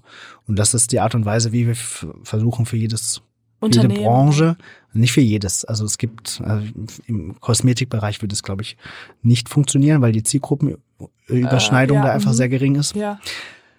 Ähm, aber in bestimmten Branchen funktioniert das einfach sehr, sehr gut. Das ist Gastronomie, das ist alles, was im Bereich Freizeit stattfindet, so Escape Rooms. Hat ja, glaube ich, auch schon eine Folge hier gehabt. Ne? Mhm, ja, ja, genau. Ähm, oder so Lasertag, also so Dinge, die Leute halt in der Freizeit machen. War schon mal einmal, dass jemand gefragt hat und du einfach gesagt hast, das ist etwas, was du nicht machen möchtest? Ja, neulich war so ähm, jemand, der so Handyverträge Okay, verkauft das hat. war dann zu äh, commercial, genau. Na, man kann das schon machen. Wir könnten auch einen schönen Geocache daraus konstruieren, aber ich möchte ja auch nicht den Leuten zu etwas raten, was ihnen am Ende nichts bringt. Mhm, ja. Natürlich würden dann Leute hinkommen und würden vielleicht die Marke wahrnehmen, den Unternehmensnamen, aber sie, die Conversion Rate wäre einfach schlecht. Niemand, Ja. Niemand, der ein Spiel spielt, für den man, für das man ein Handy braucht, Ja, genau. Geht, geht jetzt damit zu einem Handyhändler Ähm, und kauft sich jetzt das neueste Modell aus dem Von Effekt ja, heraus. ja, Das mhm. funktioniert nicht. Ähm, und solchen Sachen rate ich dann noch ab. Also wir fokussieren uns auf Geschäfte, die irgendwas, ähm, ja, die so Outdoor-spezifisch sind, ja, so Mhm. Kletterfachgeschäfte, ähm, Camping, so, solche Sachen, Mhm. das passt da sehr gut in die Zielgruppe. Ja, auf Freizeitakteure wie Escape Rooms, Lasertag und solche Geschichten und eben auf Gastronomie. Das Genau. sind die im Moment unsere äh, Fokusbranchen. Darüber hinaus eben ganze Städte oder kulturelle Einrichtungen wie Museen, Bibliotheken, die einfach mehr Besucher anziehen wollen. Und welche, in welche Kategorien machst du es am meisten äh, von, von Ja, die meisten Geocaches, die wir dann machen, sind dann äh, sogenannte Traditionals, also die normalen die normalen, die Geocaches. Ja, Warum? Weil die einfach. Genau, die Traditionals werden einfach sehr, sehr häufiger angegangen, weil bei einem Multi-Geocache kann der Nutzer im Vorfeld nicht so gut einschätzen, wie lange brauche ich dafür. Mhm. Ist es so ein Ding, was ich in zehn Minuten fertig habe? Ist das etwas, wo ich zwei Tage Mhm. oder zwei Stunden für brauche? Ah, der Kaffeeladen hat jetzt zu. Wo kriege ich heißes Wasser her? Das ist, das ist doch nicht so vorteilhaft. Ja, die Öffnungszeiten haben wir natürlich mit reingeschrieben. Mhm. Also es geht da natürlich auch um, um eine gewisse Schlagkraft und äh, die unsere Auftraggeber möchten natürlich, dass ihre Geocaches, ihre Geschäfte, Genau. ihre Städte häufig besucht Mhm. werden. Ja. Deswegen ist das die bevorzugte Art und Weise. Äh, gibt es irgendwelche Richtlinien, zu wie man ein Versteck machen könnte oder ist es komplett frei? Nee, da oder gibt's wahrscheinlich gibt es da ja gar keine äh, Polizei. Ja, doch, die gibt es. Ja? All das Mhm. gibt es. Ähm, es gibt einen relativ umfangreichen Guideline-Katalog, Mhm. in dem beispielsweise drin steht, dass ein Geocache vom nächsten 161 Meter entfernt sein muss. Du weißt, das ist 0,1 Meile, das Mhm, weißt das du weiß natürlich. ich, ja. Ähm, Das Spiel kommt ja aus den USA, daher ist das die Regel. Das ist die sogenannte Sättigungsregel. Soll verhindern, dass eine Gegend mit Geocaches überflutet wird, Mhm. weil das natürlich auch immer, ja, bringt Nebeneffekte mit sich. Ne? Wenn in einem Waldstück, äh, weiß nicht, plötzlich 300 Geocaches auftauchen, ist das für die Natur nicht ganz so sinnvoll. Ja. Dann haben Tiere keine Ruhe, dann entstehen auch so Trampelpfade, äh, Mhm. Pflanzen werden beschädigt. Deswegen diese Sättigungsregel. Oder auch in der Stadt. äh, wenn jetzt ganz, ganz viele Geocaches in einer Gegend sind, können sich Nachbarn gestört fühlen. Ja, So. klar, Das ja. ist der Grund für diese Regel. Ähm, dann gibt es beispielsweise Regeln, dass man ein Geocache nicht an Flughäfen und Bahnhöfen ähm, verstecken darf oder an Regierungsgebäuden. Darauf wird verschärft geachtet seit dem 11. September, Ja. logischerweise. Also Terrorgefahr. Also das, Und das, auch Traffic und all das. ja, also exakt. Du, ja. Genau. Das ist im Übrigen eine noch häufigere Geocaching-Pressemeldung, wenn durch ein Geocache versehentlich ein äh, Bombenalarm ausgelöst wird. Das passiert auch relativ häufig, weil Ah, sich natürlich weil- die Suchenden na, auffällig, unauffällig verhalten und Ja. wenn Leute das beobachten und denken, oh, der ist aber, da verhält sich aber jemand Ja. auffällig, dann Der guckt die verständigen ganze sie. Zeit hin und Ja, her genau. und so und sucht wird irgendwas. recht schnell die Polizei verständigt und wenn die dann einen Behälter finden, der irgendwie seltsam aussieht und da nicht hingehört, mit Mhm. einem Magnet vielleicht noch versehen ist, ähm, wird dann häufiger doch mal das Bombenräumkommando gerufen. Boah. Oh, okay, das ist dann. ist mir auch schon mal das passiert. Wirklich? Ja, Erzähl mal. soll ich erzählen? Ja, das hört sich doch Das das ist schon sich super spannend lange an. her. Mhm. Wir hatten mal eine stadtweite Geocaching-Runde äh, konzipiert und da fehlte noch genau ein Geocache und den sollte ich platzieren. Und dieser Geocache war mit einer Zeitschaltuhr mh, versehen. Ah, Christine hat keine. Niemand hätte das. Niemand. Ähm, der, der Gedanke bei diesem Geocache war, dass man sich zu einer bestimmten Uhrzeit, nämlich nachts um drei, ähm, auf dem Rathausplatz einer Kleinstadt in Niedersachsen aufhält und dann durch diese Zeitschaltuhr, den Lautsprecher und den MP3-Player, der da eingebaut ist, die nächste Information erhält. Nur zu einer bestimmten Uhrzeit. Und dieser Geocache sollte in einem Gullideckel platziert werden. Ich habe das gemacht am 23.12. ähm, 2010, einen Tag vor Heiligabend ähm, bin ich abends dahin gefahren und gegen 23 Uhr habe den Gullideckel angehoben, den Geocache darin platziert, bin dann nach Hause gefahren und habe mich auf Weihnachten gefreut und bekam dann Heiligabend einen Anruf. ähm, und da wurde mir mitgeteilt, dass ja, dass, dass ich beobachtet wurde beim Anheben des Gullideckels, dass der Taxifahrer, der mich beobachtet hat, die Polizei angerufen hat, die Polizei sich sehr unsicher war, was da vorzufinden ist. Die haben dann den Kanal Notdienst geholt. Ähm, der hat den Gullideckel angehoben. Die haben den Gullideckel dann auch nicht mehr drauf bekommen. Also wir hatten zum Glück unsere Telefonnummer draufgeschrieben auf den Geocache, so Aha. relativ klar war, das ist ein Teil eines Spiels. Ja. Ähm, es war super kalt, deswegen ist, hat sich das Metall verzogen von dem Gullideckel. Die haben das nicht mehr drauf bekommen. Äh, war dann teuer. War am Ende relativ teuer. Ach, du musstest. Ich musste dafür bezahlen, ja. Oh. Aber gut, sag mal, Lehrgeld. Aus Fehlern lernt man und es Ja. war eine super, es ist immer noch eine tolle Geschichte. Ich habe mal einem einen Bombenalarm ausgelöst. Genau. Ich finde, ich finde die Geschichte super. Die, so super und dann auch so mit Weihnachten. Es Ja, war ist so fast toll. schon Die Hard mäßig. Richtig schön. Also außer nicht auf dem Klo, aber. Ja. Und darf man eigentlich rechtlich dann unter einem. Ich vermute nicht. Ja, ich ist glaube, ja das sich auch städtisches Eigentum. Mm. Genau, eine Regel besagt auch noch, dass wenn ich einen Geocache verstecke, dann habe ich mir vorher die Genehmigung des Grundstückseigner Mhm. eingeholt.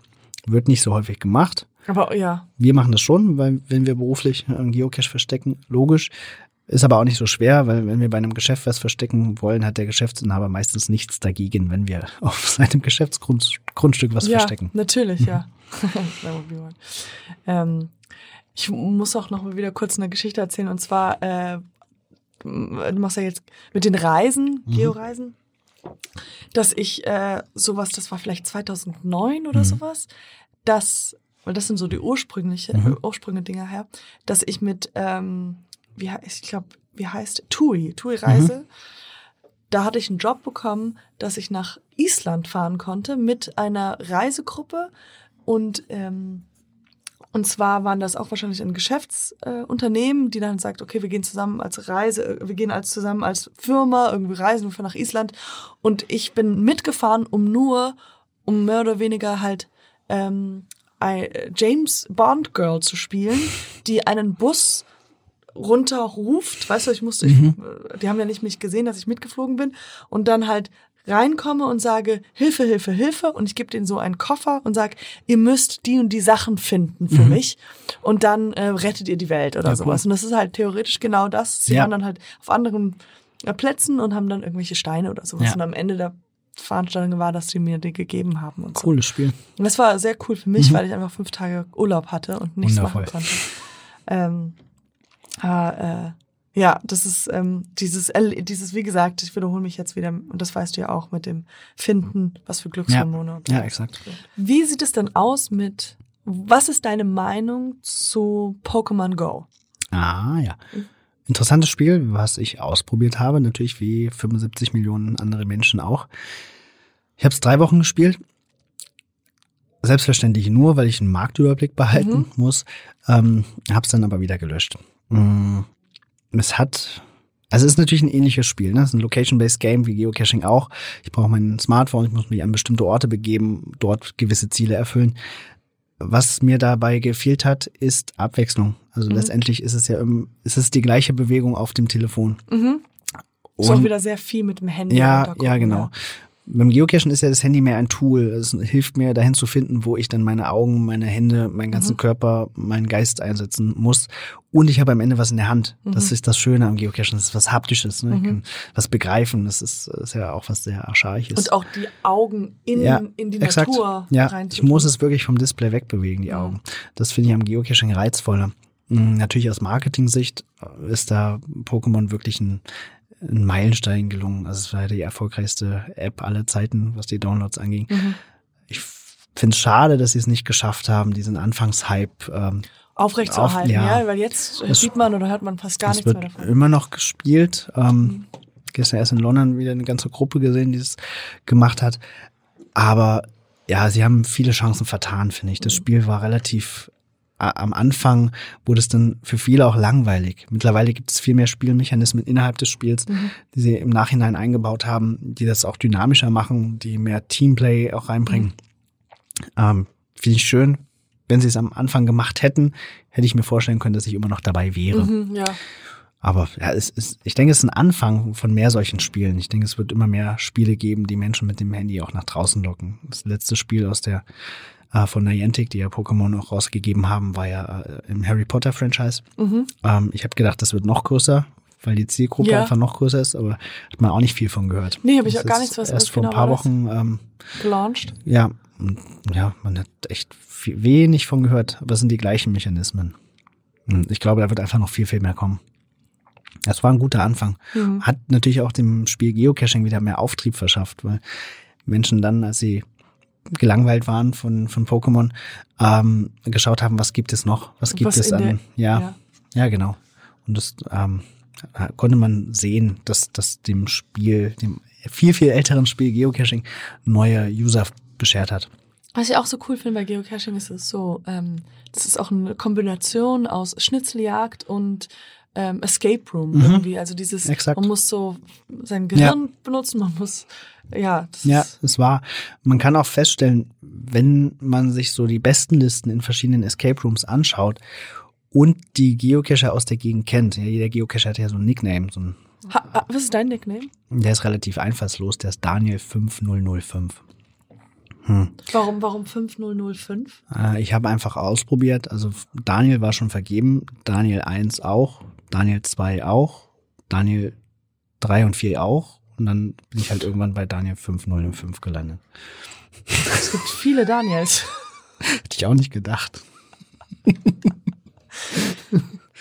Nein, das ist, ähm, Gibt's schon, gibt's, gibt, könntest du davon, also hast du das Gefühl oder könntest du sagen von dir, dass es Fans von dir gibt? Oder von Daniel 5005? ähm, ja, Also, ja, hä? Ja. Es ist natürlich immer mit, mit Charme und ähm, ja, so einer falschen Bescheidenheit behaftet, sowas zu sagen. Ne? Aber als ich diese Radtour gemacht habe, ähm, gab es schon einige Leute, die mir aufgelauert haben. Ja, Das war alles sehr schön. Ich habe meinen ähm, mein Track, wo ich langfahre, öffentlich ins Internet gestellt und tatsächlich haben Leute am, teilweise am Wegesrand gewartet, haben mir ein Cappuccino gebracht oder ein Bier. Nein, das war echt süß. Cool. Äh, habe auch schon hin und wieder mal Autogramme geben dürfen und neulich, ach, das war so süß. Neulich hat, ähm, das ist erst drei Wochen her, da habe ich einen Anruf bekommen von einem Geocacher aus England, der gerade in Hannover zu Besuch war und sprachliche Hilfe brauchte. Ja, das mit dem Google Translator, die. Geocache-Beschreibung, ähm, er hat das nicht ganz hingehauen, da war eine kleine Feinheit drin, die Google nicht rausbekommen hat und er hat mich einfach um Hilfe gebeten. Ja. Ähm, und dann habe ich ihm geholfen und dann meinte er, hier, ich gebe dir, geb dich mal an meine Begleitung weiter. Und seine Begleitung war sein Sohn. Der ist sechs Jahre alt und heißt Oskar. Und er hat mich dann gefragt, ob er mich in meiner Werkstatt besuchen darf, weil er wollte mich unbedingt mal sehen. Und das ging nicht, aber wir haben uns dann in Hannover getroffen und er ist so unfassbar süß. Der hat seinen Papa halt überredet, ähm, mit ihm für drei Tage nach Hannover zu kommen, um mein, also unsere Geocaches zu machen. Und diese Oh Geschichte nein, ist so oh, niedlich. Die ist so, so niedlich. Oh Gott. Ähm, wir haben dann Nummern ausgetauscht und Oskar heißt der Junge, er hat mir danach noch ein paar Videos geschickt, äh, wo er sich bedankt hat. Ich habe Oh ihm dann auch noch ein Gott. kleines Paket hinterher geschickt, dann ein kleines Unboxing-Video gemacht. Also war also wirklich unfassbar niedlich. Ähm, ich weiß nicht, ob es hier Shownotes gibt, aber eins der Videos ist auch öffentlich. Die können, das können, ich weiß nicht, ob man es verlinken kann. Ja, das können das wir ist super niedlich. Super niedlich. Möchtest du sehen? Ja. Ach, das ist ja. Hanover is amazing. Oh. Es sind noch mehr. Also, Okay, Ja, da quasi so eine einminütige Erklärung, warum er jetzt in Hannover ist und warum, äh, wie er drauf gekommen ist. Wir hatten neulich so einen YouTuber eingeladen aus Amerika, der hat sich auf Geocaching-Videos spezialisiert seit zehn Jahren. Und der kommt jetzt halt regelmäßig nach Hannover und macht Videos über unsere Arbeit. Und darüber hat er das gesehen Ja. und dann sein Vater überredet, hierher zu kommen. Das ist so verrückt. Wie, wie lange spielt der Junge denn schon? Wahrscheinlich. Da sein Vermutlich Vater sein Leben ja, lang. Weiß es nicht genau. Ja, das war süß. süß. Ja, das zum Thema Fans. Ja. Ich will das auch haben jetzt. Hast du Schön. bestimmt auch. Ja. Ich, ich finde, das, das ist wirklich schön.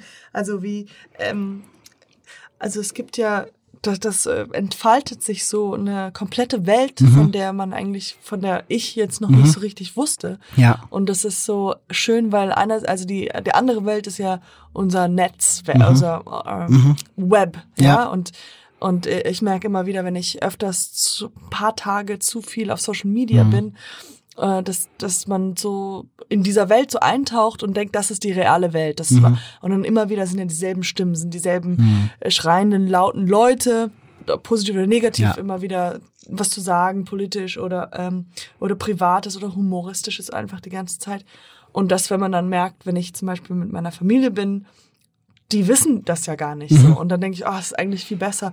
Und jetzt hier entfaltet sich so eine Welt, die so das kombiniert und zusammenführt. Ja. Also äh, der kleine Junge aus, also hättest du jemals gedacht, dass du irgendwann mal äh, aus England ein äh, kleiner, niedlicher, sechsjähriger Junge extra nach Hannover kommt, dann Tours macht und nochmal halt irgendwie mit, das ist schon, Niemals. Ja. Also auch diese, ich hätte es alles niemals gedacht. Alles davon. Ich habe diese Firma mal gegründet, so als neben, also der Start war so ein Geocaching-Webshop. Ich Ja. habe einen Webshop äh, programmieren lassen von einem Freund, der, der auch Geocacher war. Wir hätten zwei Produkte da eingestellt und dachten, das kaufen jetzt ein paar Geocacher Ja. und damit können wir das Hobby so ein bisschen refinanzieren. Ne? Man gibt ja auch Geld aus dafür. Ja, Kletterausrüstung, Tanken. Das hö- hört ja nie auf. Ähm, das war eigentlich der Grundgedanke. Bisschen wieder, ne, ich beschäftige mich so viel damit, will so ein bisschen refinanzieren. Ja. So, das war der Gedanke, dass ich jetzt mal sieben Mitarbeiter beschäftige, ähm, damit um die Welt reise, äh, dass kleine Jungs aus England uns Videos schicken, ja. Ähm, wie geil sie das in Hannover finden.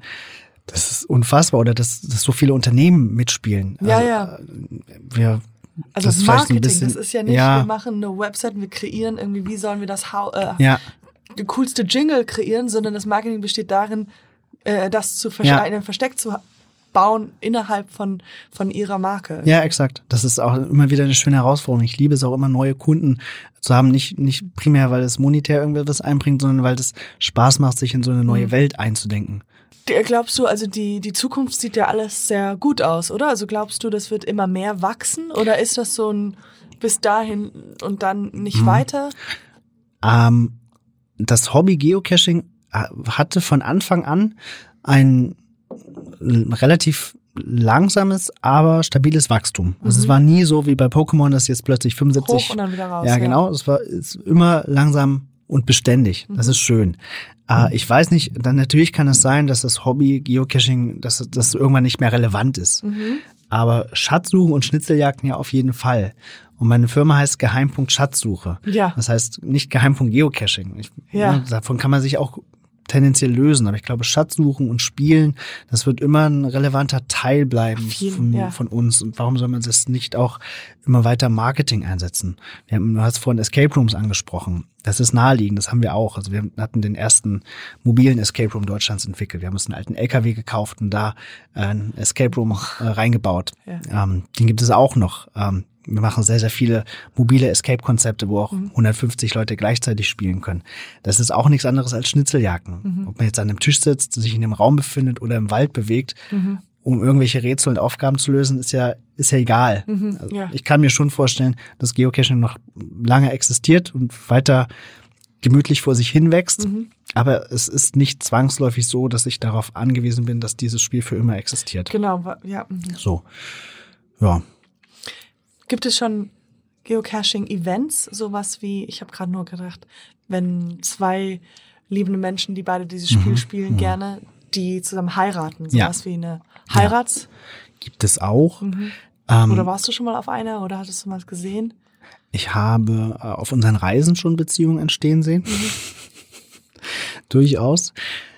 Ich weiß auch von einem Paar, wo, ähm, wo sich eine von ihrem Ex-Partner getrennt hat, um einen Geocacher äh, dann zu ehelichen. Und die sind dann auch in einen Ort gezogen, ähm, wo man das Kennzeichen GC haben kann. GC ist die Abkürzung für Geocaching, also geht die Liebe zum Spiel schon sehr, sehr weit. Wow. Also mit kompletter Lebensplanung. Das passiert auf jeden Fall. Aber ich war noch nicht auf so einer Hochzeit. Ähm, wie war die Ursprungsfrage? Das war es eigentlich. Ach so, also Events, Events, oder Events, ob, oh ja, ob ja. noch andere. Mhm. Das ist eine eigene Kategorie auf Geocaching. Ähm, Geocaching-Events, eigentlich wie ein Stammtisch. Kommen Leute zusammen, tauschen sich über das Hobby aus, gibt vielleicht noch ähm, einen Zweck, also es gibt beispielsweise so Müllsammel-Events, wo sich Geocacher treffen, um ihr Spielfeld aufzuräumen, also im Wald von Müll zu befreien, äh, gemeinsam irgendwelche Pflanzungen mit der örtlichen Forstwirtschaft anzulegen. Sowas passiert alle Nase lang.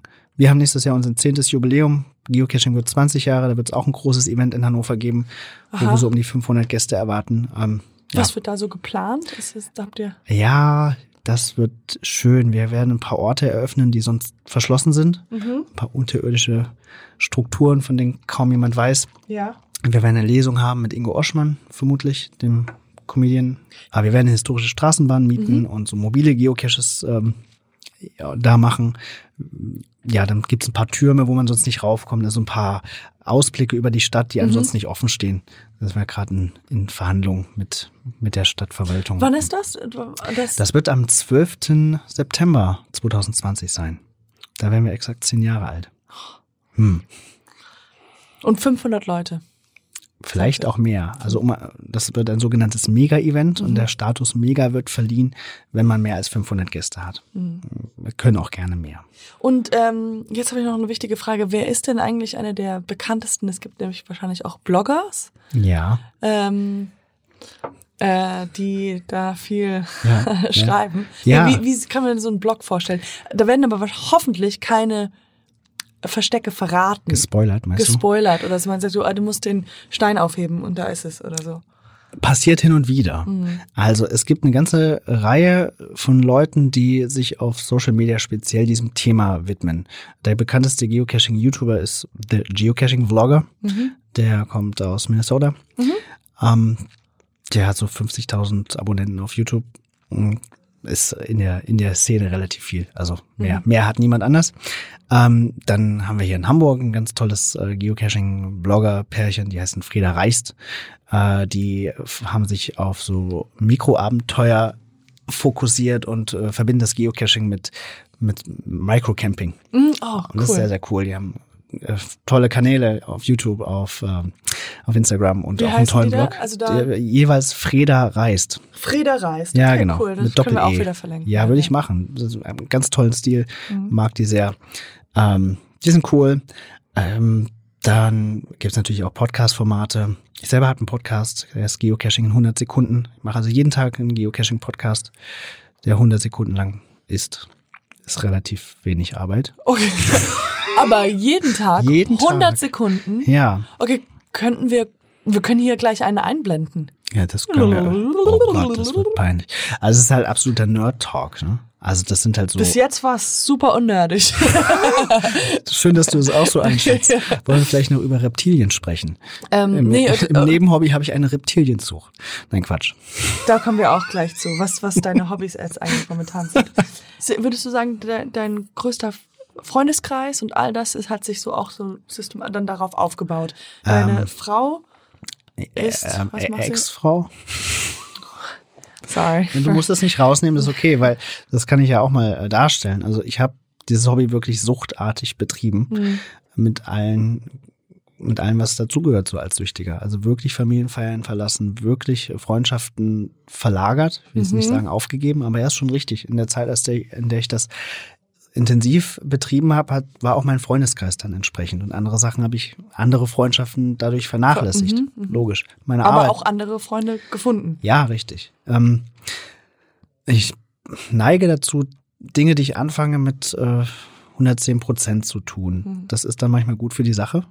Sei es jetzt Geocaching, wobei da niemand einen Mehrwert von hat, wenn ich Mhm. der beste Geocacher in Hannover bin. Da hat niemand was von. Und ich selber kann mir auch kein Brot von kaufen. Diese Ah, Erkenntnis. mittlerweile schon. Mittlerweile ja. Aber an sich für die Sache oder keine Ahnung, ich bin sehr, sehr großer Fan der Band Die Ärzte. Mhm. Ich habe eine extrem große Sammlung, aber wem nützt das was? Ich war auf extrem vielen Konzerten, aber wem nützt das was, außer mir selbst? Ne? Mhm. Ja, aber das ist ich dann halt verstehe immer die. schon, aber auf der anderen Seite, jetzt nur um Devil's Advocate Mhm. zu spielen oder die Konversation, äh, wenn man sich so Sachen fragt, Ja. äh, ist relativ viel, wo man merkt, wem nützt das. Also we- es ist, es ist, es ist Ja, so es ist natürlich eine Mischung aus Selbstverwirklichung und irgendwo zu gucken, ne, eine Art Profilierung natürlich Mhm. auch, ähm, aber auch irgendwie Spuren zu hinterlassen und irgendwie was zu erreichen, was, was zu tun, was zu geben. und auch sehr viel zu sehen. Ja, Also ja, natürlich, klar. Ähm, ich finde es wunderschön, durch Hannover zu gehen, auch mit Leuten, die das Spiel nicht können, kennen, ähm, und zu wissen, wenn ich jetzt mit denen an, an diesem Mülleimer vorbeigehe, es ist ein Geocache. Die Ja, wissen es ja. aber nicht. Oder Ja. dieses Auto da hinten oder die Telefonzelle oder diese Platte im, im Boden. Wir haben Pflastersteine ausgetauscht in Hannover. Ähm, wir haben eigentlich die, die komplette Stadt mit einer zusätzlichen Layer überzogen. Ja. Eigentlich wie bei Harry Potter, so eine genau, Parallelwelt gerade geschaffen. sagen. Und die Muggels wissen nicht. Ja, die wissen es ist nicht, genau. Man kann durch Hannover gehen, ähm, eine Stunde und geht an 100 kreativen Verstecken vorbei, ohne sie jemals gesehen zu haben. Das finde ich schön, dass wir das Mhm. Ja. geschafft haben. Ähm, aber diese intensive Beschäftigung damit, erst mit dem Spiel Geocaching, dann mit der Firma Geocaching, Mhm. hat eben auch ähm, für mich Privat. privat die Schattenseite gehabt, dass ähm, meine Ehe daran zerbrochen ist, weil ich Mhm. meine, meine Frau, meine Ex-Frau nicht mehr gesehen habe. Also das hat sie so artikuliert und sie hatte auch recht, aber ich kam aus meinem Hamsterrad nicht raus. Hm, ja. Ähm, mittlerweile spiele ich nicht mehr so viel. Sehr, sehr ausgewählt. Wenn ich irgendwo im Ausland bin, klar, dann super gerne. Wenn ich auf so eine Reise mitgehe als Reiseleiter, dann auch. Mhm. Ähm, aber ich habe diesen, dieses, den Ja. Suchtfaktor, den habe ich hinter mir gelassen. Ich bin jetzt Dealer. das ist vielleicht eine ganz gute Entwicklung. Weiß ich Ja. nicht. Vom Süchtigen zum Dealer. Ja. Na, das ist doch schon. Mhm. Das wird der Titel. Guter Die Post. Reise. Nein. Und ähm, aber dann, ich glaube, es ist, äh, es ist etwas, was man vielleicht, also dass man das,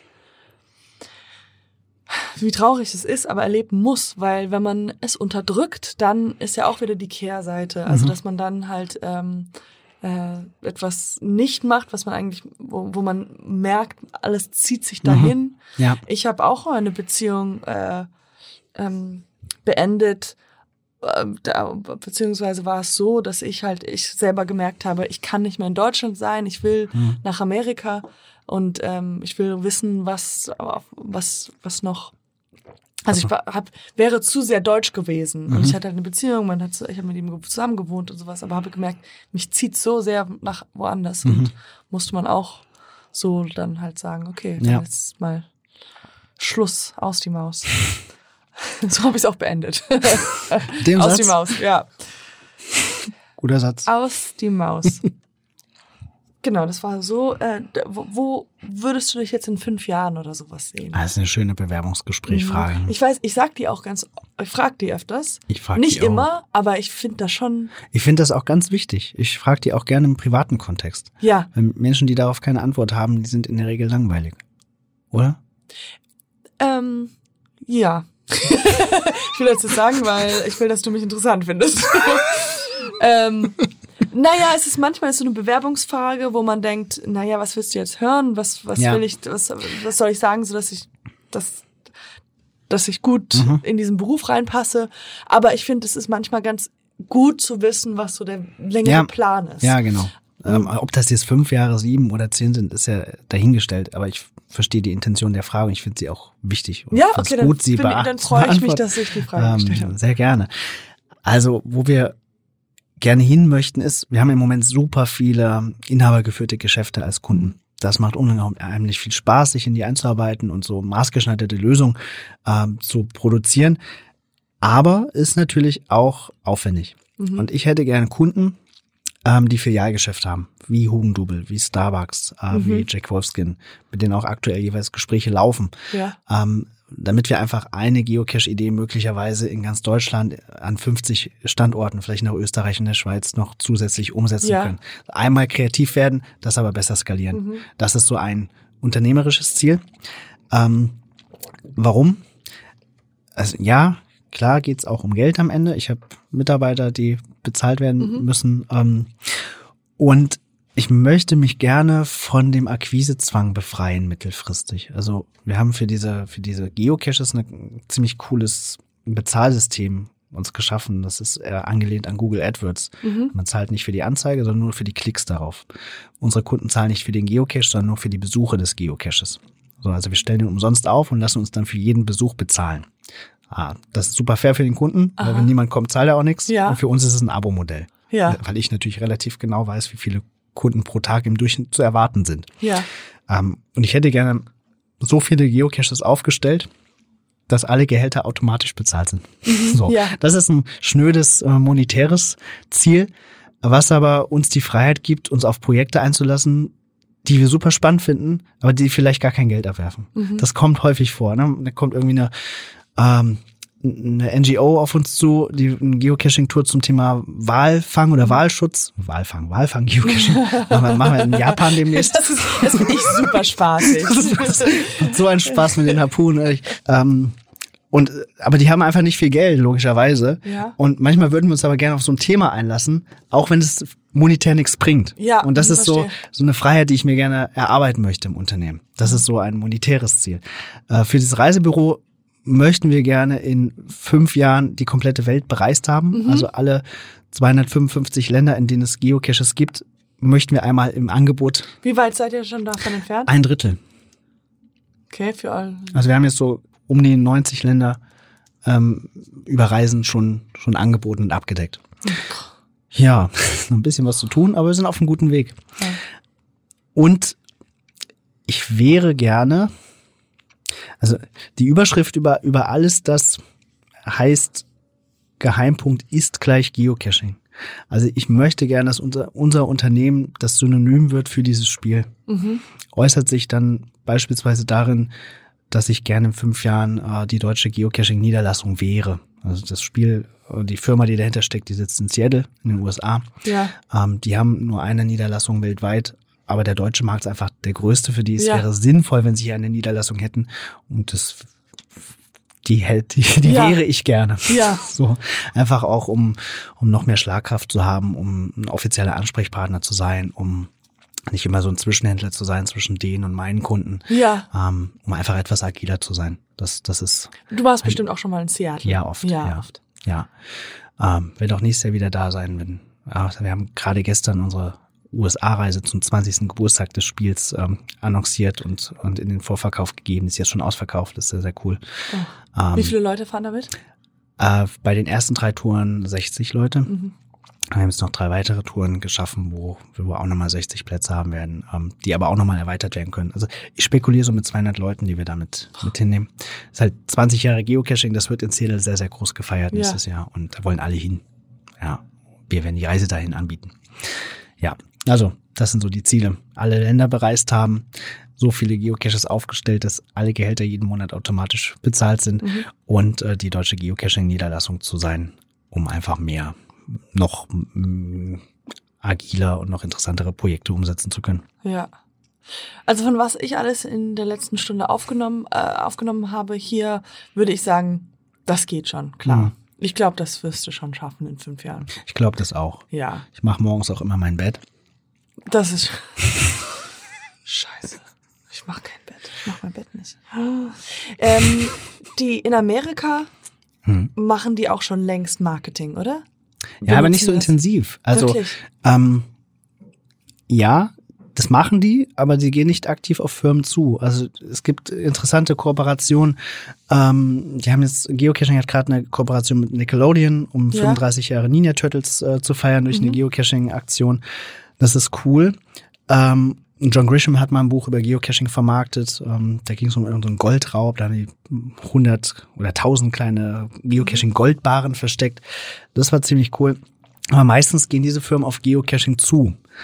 Und ich finde, das Potenzial ist Andersrum. unfassbar. Es wäre schön, wenn sie auch aktiv auf Kunden Mhm. Ja, zugehen. klar. ich mache das. Also ich mache äh, die Kunden, die ich erreichen will, die Firmen, die ich erreichen will, die rufe ich an, kontaktiere sie auf Facebook, Ja. bis sie mich irgendwann ähm, Zurückrufen, aber du hast ja erhören. die Zahlen, die einfach, Ja, die exakt. sind ja es ist eigentlich ist es ein No-Brainer. Ja. Also einen Geocache aufzustellen, damit Marketing zu machen, gerade mit diesem Bezahlsystem, was wir dahinter geschaltet haben, ist man braucht da nicht drüber nachdenken, man hat ja Mhm. kein Risiko. Ja. Ähm, Und das ist so ein schönes, ja, dieses ganzen sekundären Social-Media-Effekte, die, die sich dadurch ergeben. Ja. Die Vlogger kommen, äh, die Podcaster kommen, die, ähm, die YouTuber kommen und, und machen einfach Content über den Geocache, was ja dann auch wieder aufs Unternehmen oder den Standort zurückfällt.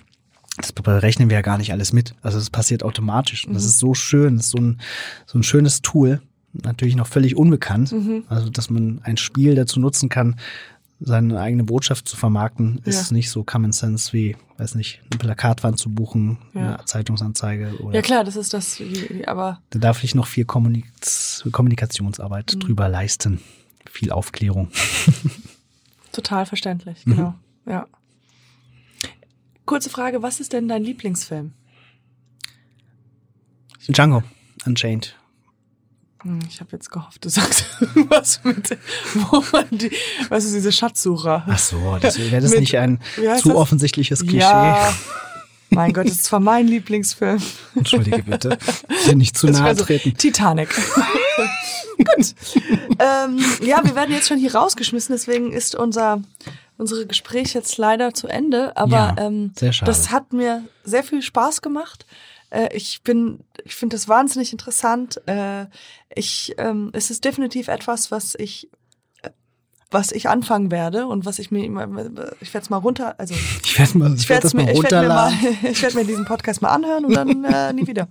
Nein, ähm, Cool. also Was- es hat mich dazu angeregt, da weiter zu Informationen zu sammeln. Ich hoffe auch die wunderschönen Zuhörer, die ich ja habe, Ja. die äh, haben auch dazu Lust. Und ähm, ja, cool, dass du gekommen bist. Ja, danke für die Einladung. Ja, Hat natürlich. auch sehr viel Spaß gemacht. Obwohl es keinen Kaffee gegeben hat. Ja, es gab keinen Kaffee, leider.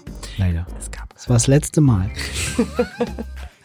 Okay, dann winken wir nochmal die Mikros. Zu den schönen Zuhörern. Ciao. Dankeschön.